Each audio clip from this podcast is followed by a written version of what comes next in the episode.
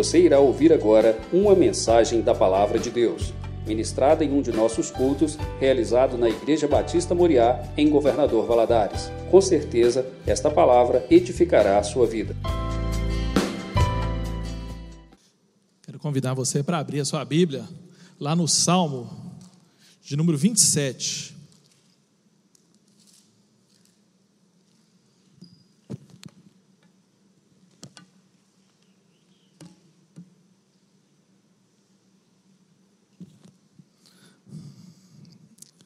Salmo 27, lá no versículo 14, ele vai dizer assim: Opa. Espere no Senhor, anima-se e fortifique seu coração. Espere, pois, no Senhor. Outra, outra versão vai dizer assim: Espere no Senhor, seja forte, coragem, espere no Senhor. Vamos orar? Senhor, louvamos, exaltamos o teu santo nome, Senhor. Agradecemos, meu Deus, por, essa, por esse momento aqui de louvor. Que o Senhor receba o nosso louvor, Senhor, receba a nossa gratidão. Que nesse momento, Senhor, a tua palavra fale ao nosso coração. Me use, Senhor, como canal de bênçãos para os meus irmãos. É o que eu te peço em nome de Jesus. Amém. Espere no Senhor. Esperar. Esperar hoje, nos dias de hoje, é uma coisa que ninguém gosta de fazer. Ninguém gosta de esperar. A gente gosta da comida rápida, a gente quer pedir comida no iFood e a gente quer que ela chegue rápido. A gente não quer esperar na fila, a gente não gosta de esperar no trânsito. A gente tem um aplicativo né, que vai falar para a gente assim: ó, esse aqui é o caminho mais rápido. Por quê? Porque eu não quero esperar. Eu gosto de comer um macarrão instantâneo que demora três minutos, que é vendido no mundo todo, que é uma das comidas mais consumidas no mundo hoje. Por quê? Porque ela é de três minutos. Com três minutos eu esquento uma água, com três minutos ela está pronta. Um dos eletrodomésticos mais vendidos é o micro-ondas. Por quê? Porque ele é fácil, ele é rápido, ele esquenta a comida rápido e com maior facilidade. É, eu me lembro, quando eu era mais novo, que a gente às vezes reunia a família ali para sentar para assistir televisão, assistir uma novela, quando dava para assistir novela, né? Que hoje não dá para assistir novela mais. A gente tinha que esperar o comercial, que demorava ali em torno de cinco minutos. Hoje nós não gostamos de esperar ali os cinco minutos da propaganda ali do, do YouTube, né? A gente quer passar logo. A gente não tem paciência. Como a gente tem vários canais, quando vai dar uma propaganda, a gente muda de canal. Por quê? Porque eu não quero esperar a propaganda. É até um problema hoje para as empresas de propaganda, né? Porque não sabem mais como que vão fazer a pessoa parar, esperar para assistir propaganda. E quando eu volto para Deus, nós também somos assim. Nós não gostamos de esperar. Nós queremos orar e nós queremos ser atendidos de forma rápida. Eu vi uma foto recentemente de um grafite que fizeram na parede, uma lâmpada do gênio com Jesus saindo da lâmpada perguntando qual o seu desejo. É assim que nós tratamos Deus. Nós queremos que Ele seja rápido. Nós queremos que Ele nos atenda da forma mais rápida possível. Por quê? Porque eu não quero esperar. Se eu estou doente, eu não quero me aguardar a cura, eu quero sarar logo. Se eu estou passando por um problema, eu quero que o problema passe logo. E eu começo a cobrar isso de Deus. E a gente volta para a palavra de Deus e vê que isso não é bíblico. O tempo nosso não é o tempo de Deus. Né? Existe até uma diferença né, na língua grega, quando se fala na Bíblia do tempo humano, que é o Cronos, e o tempo de Deus, que é o Kairos. São diferentes, o tempo de Deus é diferente. E eu quero trazer para vocês dois exemplos bíblicos. Um de uma pessoa que não quis esperar, e outra que esperou. E nesses exemplos nós vamos ver a diferença entre ter paciência e esperar em Deus. Quero que você abra sua Bíblia aí, 1 Samuel, capítulo 13. 1 Samuel, capítulo 13.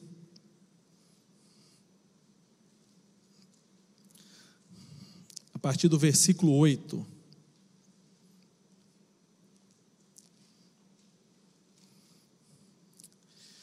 A Bíblia vai falar assim, ó. Saul esperou sete dias, segundo o prazo determinado por Samuel. Mas como Samuel não via Gilgal, o povo foi se espalhando dali.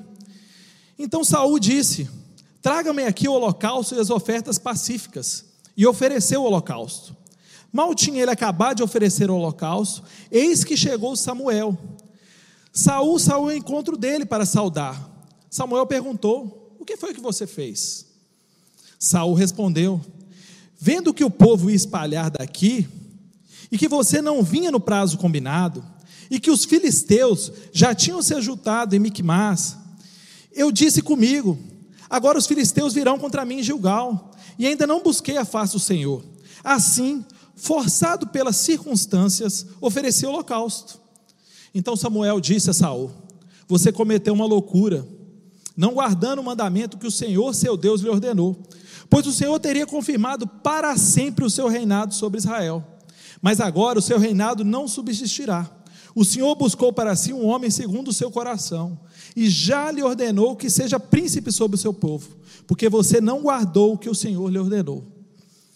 Saul estava em Gilgal e o exército filisteu estava se preparando para guerrear. E Samuel fala com ele que ele deveria ir para lá e que ele estaria com ele em sete dias. É, no, no Pentateuco deixa bem claro que a questão de fazer as ofertas e os holocaustos era função do sacerdote. Então era função de Samuel fazer é esse, é esse ritual, né, o, o ritual do holocausto. Saul não teve paciência de esperar. A Bíblia fala que ele esperou sete dias, e quando foi dando o sétimo dia, ele começou a se desesperar. E tem uma frasezinha que eu gosto muito aqui, que ele fala, lá no versículo 12, ele vai falar assim: ó, assim, forçado pelas circunstâncias, ofereceu holocaustos. Ele está querendo dizer para nós, para Samuel no caso, né? Que devido às circunstâncias, ele achou que não tinha problema cortar um caminho, ele achou que não haveria problema de descumprir uma ordem que o Senhor tinha dado. Ele foi demonstrando: olha, os filisteus já estavam vindo, e o povo estava se espalhando, quer dizer, os meus guerreiros estavam indo embora. E você não veio no prazo combinado. Ele deu três motivos. Ele falou: Olha, e devido a essas circunstâncias, eu resolvi não esperar mais. Eu cansei de esperar. E eu fiz o que era correto. Eu busquei a face do Senhor.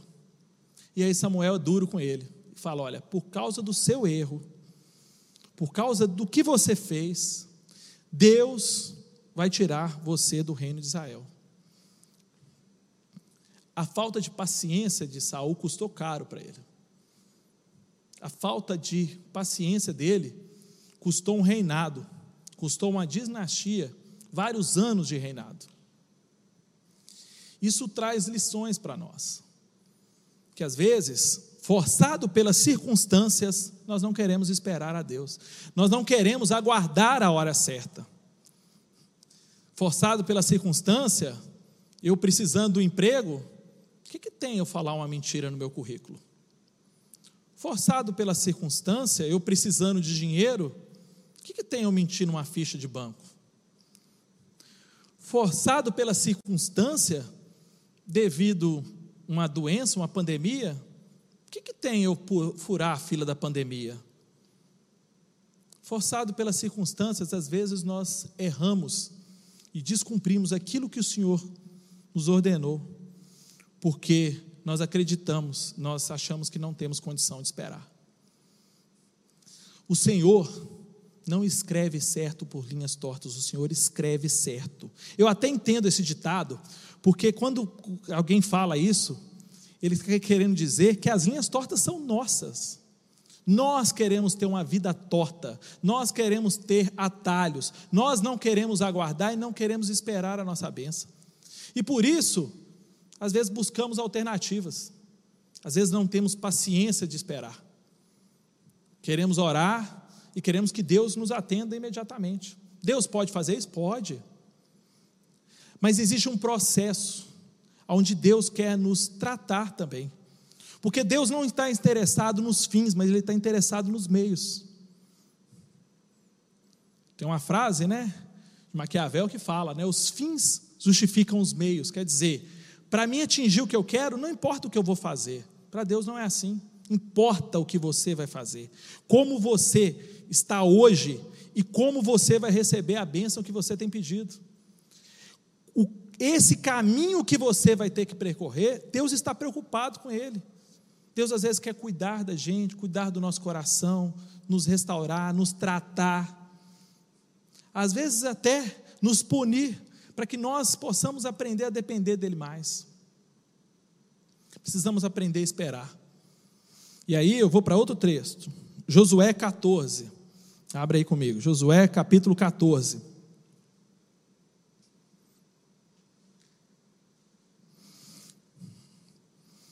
Josué 14, a partir do versículo 6. Vai falar assim: Os filhos de, Ju, de Judá chegaram a Josué em Gilgal, e Caleb, filho de Jefoné, o quenezeu, lhe disse: Você sabe que o Senhor falou a Moisés, homem de Deus, em Cades Barneia, a respeito de mim e de você. Eu tinha 40 anos quando Moisés, servo do Senhor, me enviou de Cades Barneia para espiar a terra. E eu lhe relatei o que estava no meu coração. Os meus irmãos que tinham ido comigo amedrontaram o povo, mas eu perseverei em seguir o Senhor meu Deus. Então Moisés, naquele dia, jurou, dizendo: Certamente a terra que você pôs o pés será sua e de seus filhos, herança perpétua, pois você perseverou em seguir o Senhor meu Deus. E agora, eis que o Senhor me conservou com vida, como prometeu. 45 anos se passaram desde que o Senhor falou essas palavras a Moisés quando Israel ainda andava pelo deserto. E agora, eis que estou com 85 anos. Estou tão forte hoje como no dia que Moisés me enviou.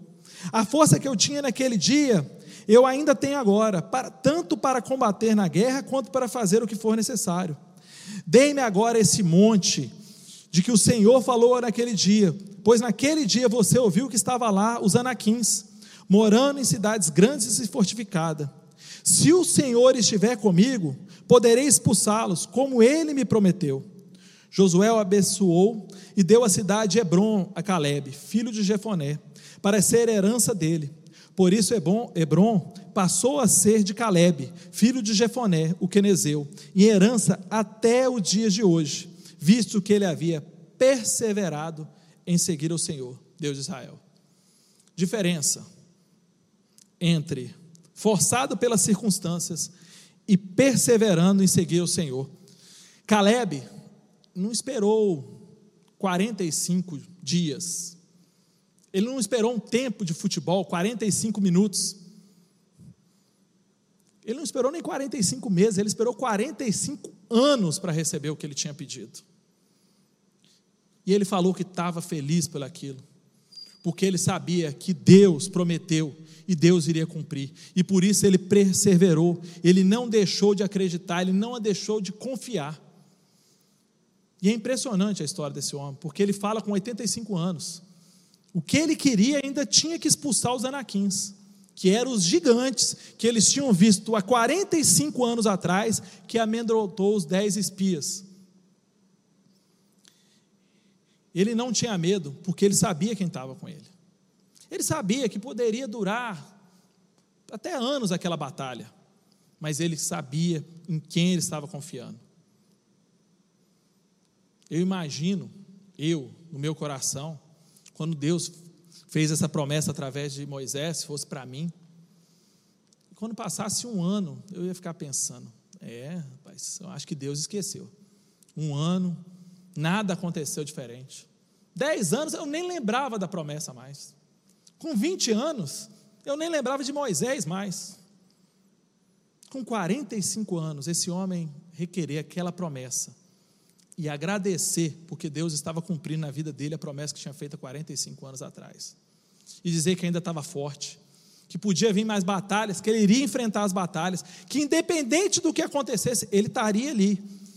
E ele lutaria pelaquilo que Deus tinha prometido para ele. Às vezes nos acovardamos com uma simples é, dificuldade. Tem pessoas que querem bênção, mas não pensam no, no caminho, né? querem tudo de mão beijada. Eu preciso do emprego. E eu vou ficar aqui em casa, porque eu creio que o meu patrão vai bater na minha porta e vai chamar para trabalhar. Pode acontecer? Pode. Mas não é assim. A gente não vê isso na Bíblia. Eu vejo Abraão que recebeu a promessa que ele tinha que ele tinha Deus tinha feito para ele quando ele tinha 75 anos, que ele teria um filho, que seria a descendência dele, e ele vai receber isso 25 anos depois. Eu vejo um José que mesmo sendo vendido como escravo, vivendo como escravo, vivendo na prisão, ele não deixou de confiar, ele não deixou de perseverar. Eu vejo Moisés que quando, quando veio o coração de Moisés, a vontade de libertar aquele povo, que ele foi visitar ali, ele tinha 40 anos. E acontece aquele problema que ele vai matar um egípcio, ele tem que fugir. Ele fica 40 anos no deserto. E aí Deus aparece para ele. Eu vejo Davi que entre o momento da unção de Davi até o momento que ele se torna rei em Jerusalém, passaram-se vários e vários anos. Muitos anos provavelmente mais de 20 anos. Então eu vejo que na Bíblia as pessoas esperaram e receberam a sua recompensa. Paulo passou três anos treinando na Arábia depois que ele recebeu aquela visão de Jesus. E nós não esperamos nada, não temos paciência de esperar, não temos é, tranquilidade, Davi, se ele tivesse pensado igual a Saul, talvez ele tinha antecipado o reinado dele, porque ele teve a oportunidade de matar Saul. Mas ele sabia que o propósito de Deus, que a promessa de Deus não se cumpriria através de um assassinato de um rei pelas mãos dele. Ele sabia que não era por aí. Ele cria que a promessa seria cumprida, mas da forma correta. Lá em Hebreus vai falar assim: lá no versículo, no capítulo 6 de Hebreus, vai falar assim: ó, Desejamos que cada um de vocês continue mostrando até o fim o mesmo empenho, o mesmo zelo, o mesmo cuidado para a plena certeza da esperança, para que não se tornem preguiçosos, mas imitadores daqueles que, pela fé e pela paciência, herdam as promessas que, que vocês se tornem não preguiçosos, mas imitadores. Quando eu olho para esses homens, quando eu olho para Caleb, quando eu olho para Abraão, quando eu olho para Davi, quando eu olho para as histórias bíblicas, essas histórias têm que trazer esperança no meu coração de que as promessas de Deus vão cumprir na minha vida. Esse é o que o escritor de Hebreus está falando. Nós precisamos ser imitadores daqueles que, pela fé, e pela paciência herdam as promessas. Nós temos exemplos bíblicos, nós temos exemplo também na nossa vida, tantas pessoas que lutaram, que perseveraram, que são felizes na presença do Senhor. É impressionante você chegar para uma pessoa que às vezes está num estado terminal e a pessoa está tranquila, está feliz, porque ela crê que as promessas de Deus podem não se cumprir nessa vida, mas vão se cumprir na eternidade. Porque mesmo que Deus não cumpra aqui, Ele vai cumprir na eternidade. As promessas de Deus não, se inter, não terminam aqui nesse peri, curto período de vida que nós temos. As promessas de Deus são eternas. Então nós precisamos ser imitadores, nós precisamos perseverar, nós não, não, precisamos, não podemos ser imediatistas, não podemos ser pessoas que não olham para Deus, mas olham para as circunstâncias. Eu gosto muito da história de Jesus andando sobre as águas, e quando Pedro vai se aproximando, a Bíblia vai falar que Pedro, ele vai reparar nas ondas. E às vezes a gente gosta de usar isso muito como tirar o olhar de, de Jesus, mas a, se a gente pegar aquela palavra ali no grego, e aí eu não sou porque eu sou estudioso de grego, não, é porque eu tenho um aplicativo, eu clico lá, ele me mostra a tradução, aí eu consigo ver o que, que ele quer dizer. Tem uma das, daquela raiz que quer dizer conhecer por experiência.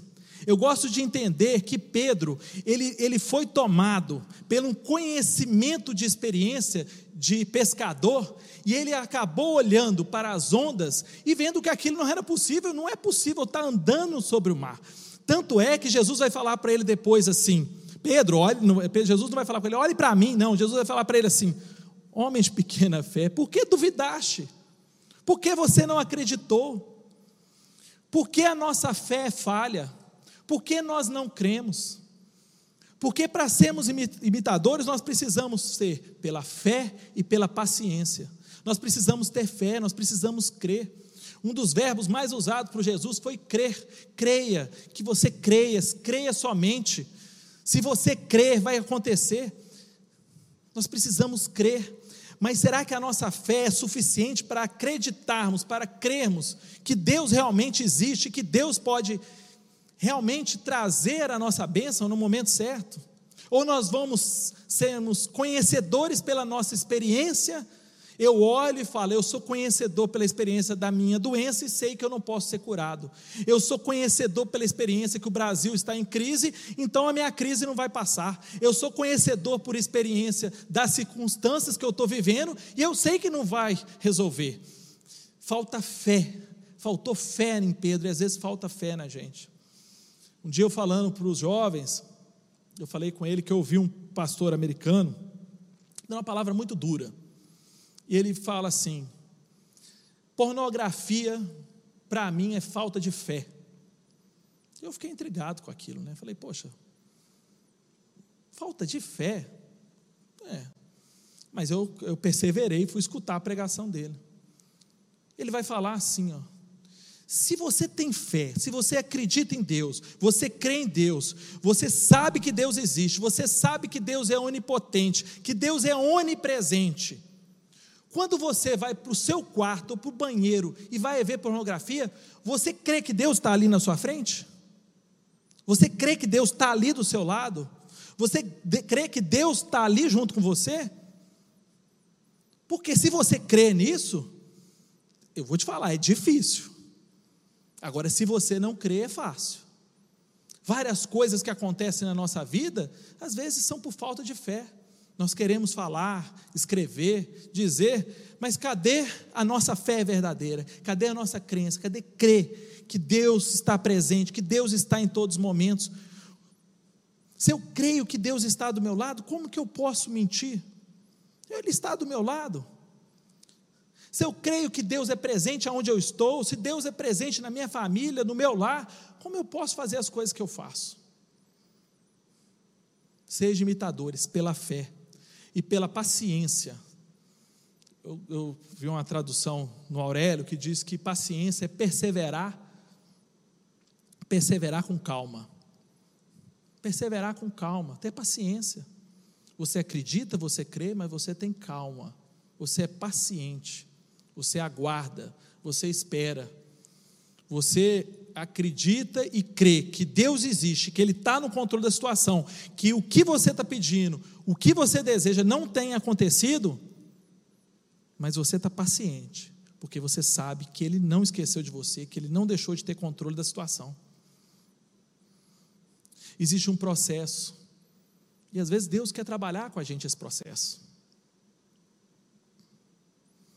Ele quer trabalhar com a gente o momento do nosso pedido até o momento da nossa vitória. Ele quer trabalhar o nosso coração, quer trabalhar o nosso caráter, quer trabalhar a nossa personalidade. E às vezes, o sim de Deus vai ser um não para você. A gente tem que ter essa convicção.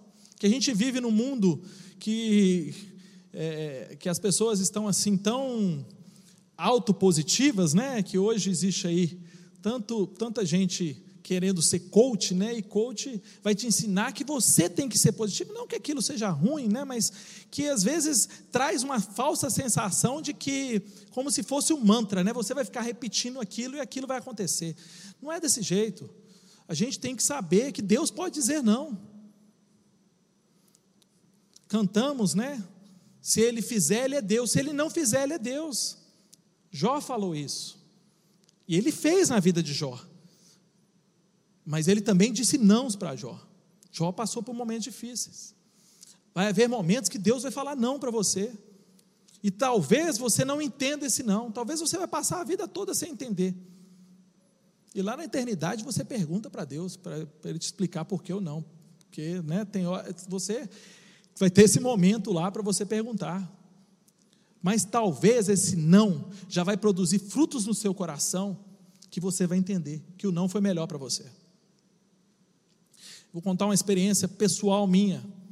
Eu, quando converti, eu estava passando por um, por um, problema muito, muito complicado na minha vida, um problema profissional. Estava angustiado, meu coração apertado, e como muitos, eu falei: ah, não está tendo jeito mais, eu vou procurar Deus. Porque Deus pode, quem sabe Deus resolve, né?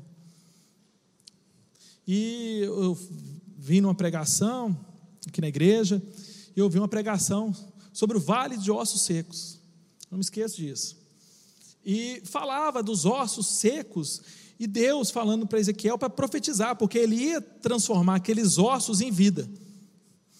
E eu escutando aquilo, aquilo me encheu meu coração de esperança. Eu falei: Deus pode transformar esse problema, que são meus ossos secos, em vida novamente.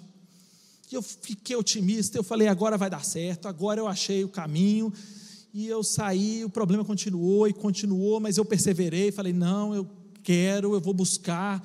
E eu fui buscando, eu fui ouvindo a palavra de Deus, né? porque a Bíblia nos fala, e é verdade, a fé vem por ouvir, ouvir a palavra de Deus, e eu ouvi a palavra de Deus, aquilo encheu meu coração, e eu fui vendo coisas diferentes, e eu fui descobrindo coisas diferentes, e o Espírito de Deus começou a testificar no meu coração várias coisas diferentes, e ele foi trabalhando o meu caráter, eu falei, eu preciso mudar meu caráter, eu preciso mudar os meus valores, eu preciso pensar como Jesus pensava, os valores que ele pensava, e eu preciso mudar isso na minha vida, eu preciso transformar aquilo na minha vida, eu preciso mudar meus relacionamentos, eu preciso mudar algumas coisas que eu, que eu como que eu vivo, e aquilo foi me motivando e transformando, e o problema, e o problema, ele continuava, e o problema foi se resolver, eu não me lembro quanto tempo, porque eu nem fiz questão de guardar o prazo, mas foi resolver dois, três anos depois, e eu não me esqueço disso, eu estava viajando, talvez a Amanda lembre, a gente estava no carro, eu acho que era um táxi, e toca meu telefone, e a pessoa do outro lado fala: Olha, está resolvido o seu problema. E naquele momento, meu coração se encheu e veio uma voz muito grande dentro de mim e falando: O que que você ganhou? E naquele momento, eu lembro que eu estava andando de carro, era um percurso longo, e eu fiquei pensando tanta coisa que eu tinha ganhado, tanta coisa que eu tinha aprendido, que o problema já tinha sumido da minha vida há muito tempo. E eu descobri que o mais importante do que o milagre era quem estava me ofertando o milagre. Eu descobri que mais importante de que o sim de Deus é estar com Deus, o mais importante do que eu receber uma bênção é eu estar vivendo perto de quem dá a bênção. E naquele momento eu falei: Obrigado, Senhor, obrigado, porque eu preciso agradecer.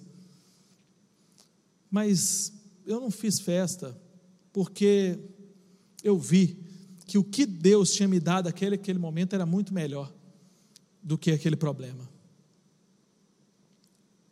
E não foi fácil esperar. Não vou mentir para vocês, não foi fácil. Mas aquilo foi afastando de mim com o tempo. Eu fui dando menos importância e fui dando mais importância para outras coisas. Não é fácil. Esperar não é fácil. É fácil pregar, mas esperar é difícil. Eu tenho as minhas esperas também. Eu tenho as minhas esperas.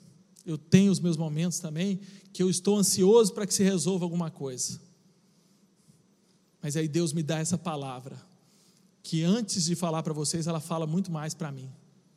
E aí eu vou e olho para aqueles que realmente esperaram e receberam a sua bênção. E eu vou perseverando pela fé, e eu vou perseverando na paciência, e eu vou aguardando, porque eu tenho certeza que nada, nada, nada pode me separar disso, do amor de Deus. Eu quero terminar com isso. Romanos 8. Porque eu estou bem certo que nem a morte, nem a vida, nem os anjos, nem os principados, nem as coisas do presente, nem as dos porvir, nem os poderes, nem a altura, nem a profundidade, nem qualquer outra criatura poderá me separar do amor de Deus que está em Jesus Cristo, nosso Senhor. Eu confio nisso. que pode ser o problema que for, vai ser duro, vai ser difícil, mas eu vou crer que Deus está comigo. E Ele não vai me abandonar, e Ele não vai deixar de estar do meu lado, que eu posso, nem a morte pode me separar dEle. Eu quero crer nisso, e eu luto comigo todos os dias, como a Lia leu o Salmo 103. Eu bendigo a minha alma todos os dias. Senhor, me dê fé, me ajude, me ajude a caminhar, me ajude a perseverar, me dê paciência. E eu vou lutando contra a minha alma, e vou lutando contra mim, e tenho certeza que as bênçãos virão, ou agora, ou na eternidade, mas um dia elas vão vir, porque eu creio que Deus é poderoso para cumprir todas as promessas na minha vida. Amém? Vamos orar? Senhor, muito obrigado pela tua palavra. Que ela continue, Senhor, produzindo frutos dos nossos corações. Que ela continue fazendo diferença na nossa vida. Que nós possamos, Senhor, perseverar. Que nós possamos, Senhor, batalhar pela fé e com paciência. Pelas promessas que o Senhor tem nos dado. Que nós possamos ser como Abraão, que aguardou anos e anos, mas recebeu a sua promessa. Que nós possamos ser como Caleb, que esperou tanto tempo, mas veio a vitória dele. Que ela pode vir, Senhor, em um dia, em uma semana, nem sete semanas, nem um mês, nem um ano, mas ela virá, porque nós cremos que o Senhor é um Deus de promessas e é um Senhor, um Deus justo, que cumpre as suas promessas. Te agradecemos, meu Deus, pela tua palavra e te louvamos em nome de Jesus. Amém.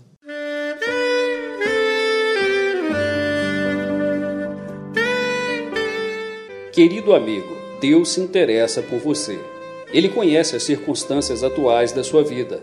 Não hesite em buscá-lo. Em Jeremias 33, versículo 3, ele nos diz: Clama a mim e responder-te-ei, e anunciar-te-ei coisas grandes e ocultas que não sabes. Esperamos que a mensagem ouvida tenha falado ao seu coração e que você e sua família sejam abençoados pelo Senhor Jesus.